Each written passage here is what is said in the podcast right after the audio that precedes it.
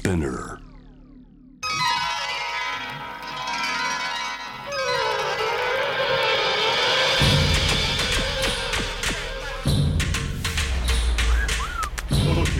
カリークラブ TOKIO カリークラブちなみに第3波的にいわゆるそのお米とまあ難的なものでカレーを食べるっていうのがいわゆる日本のスタイルだと思うんですけどそれ以外の付け合わせというかであったりすると思いますか？それプラス何かですか？あえっと米とかなんとかではなくて、これで食べたら意外とカレー美味しいんじゃないかあーなんかあります。僕は最近好きなのは、っていう。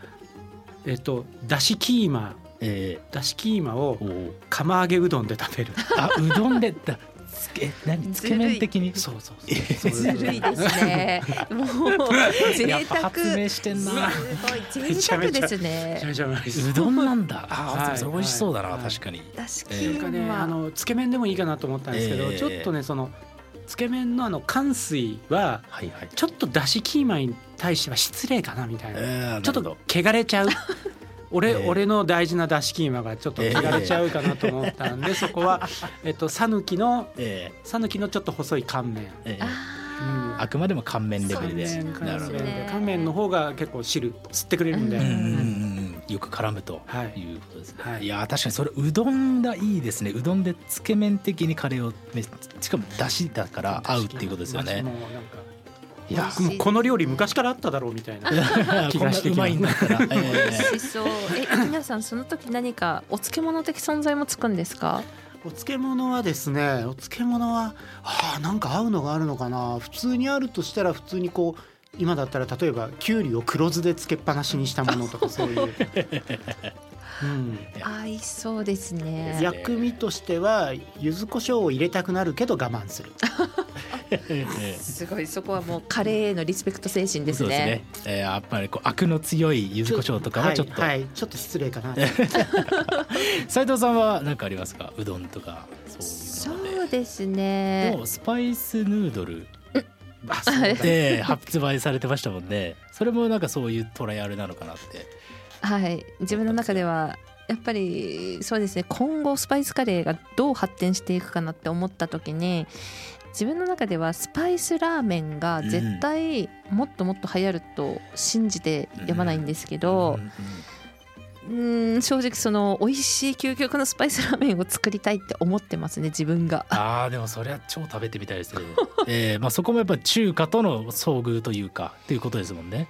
ただ麺は中華なんですけど、ええスープに関しては私あの中華風っていうよりイメージの中なんですけど上野デリーさんのカシミールカレーあるじゃないですか、え私あのカシミールカレーがまあこよなく愛してるんですけーど、うんうん。あのカレーをベースにしたスープで作ったら絶対美味しいスパイスラーメンができると思ってます、うんうん。どっちかというと割とあれですよね。あのチキンブイヨン的なまさにそうです鶏ガラスープ的なそういう割と綺麗なスープの方向ですよね。そうです味的にはね。ね本当にいわゆるブイヨン系の、うんうんうんそこに、まあ、結構がっつり強めの、まあ、クローブ中心にスパイス。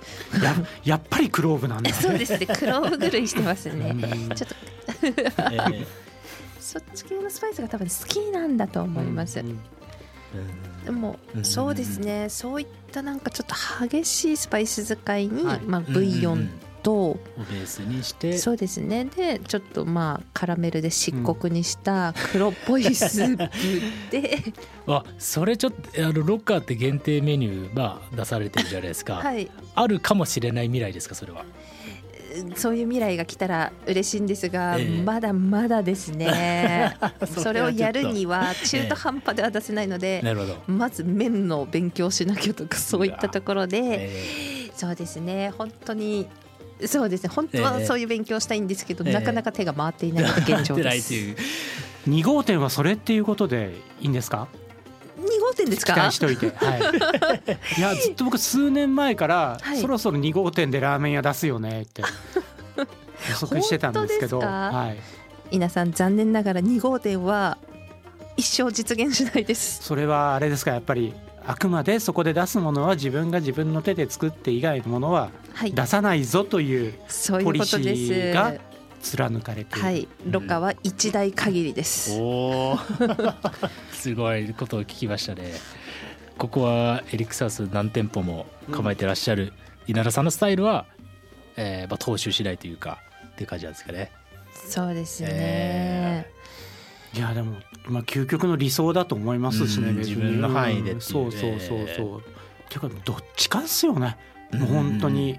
もうそうですね。これは逆にそ、のよく今自分が一人でやってると思うんですね。えーうんうん。あーしんどい誰かって思った時にあええエリックサウスの時はどんだけもう恵まれてたんだろうというスタッフでこうみんなでまあ役割分担をしてえ作り上げるっていうチームプレーっていうのがすごいやっぱり楽しかったですしやっぱ辛い時もこうみんなでまあフォーメーション組むとやっぱり乗り越えられるものってすごく大きいので自分が今できてることってすごくやっぱ小さい世界なんですね。え。だからやっぱり生ま生み出せるもののやっぱ規模が全く異なるのーで、やっぱり稲さんには第一線をずっと走っていただいて私はもう一人でもうちょっと一匹狼でそれをもうずっとえ眺めて師匠の背中を追う側でいたいっていう、やっぱエリック・サウスがえどんどん大きくなるのがやっぱり私はずっと見ていたいですね。うんうん。いやでもなんかこれはもうカレー界の未来は安泰ですね。もう二人がいれば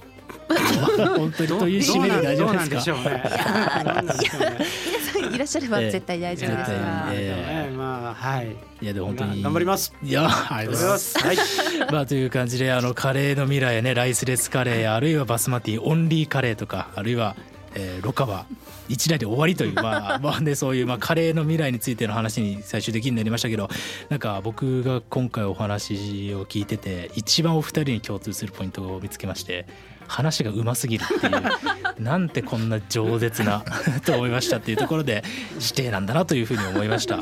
はいということでえーすごい楽しかったんですけどなんとお時間がいっぱいいっぱいということで、えーここまでのお相手はですねエリックサウスの創業者稲田俊介さんとスパイシーカリーロカのカレー料理人斉藤恵里さんをお迎えしてカレーを語っていただきました本当にお二人ありがとうございました。ありがとうございました。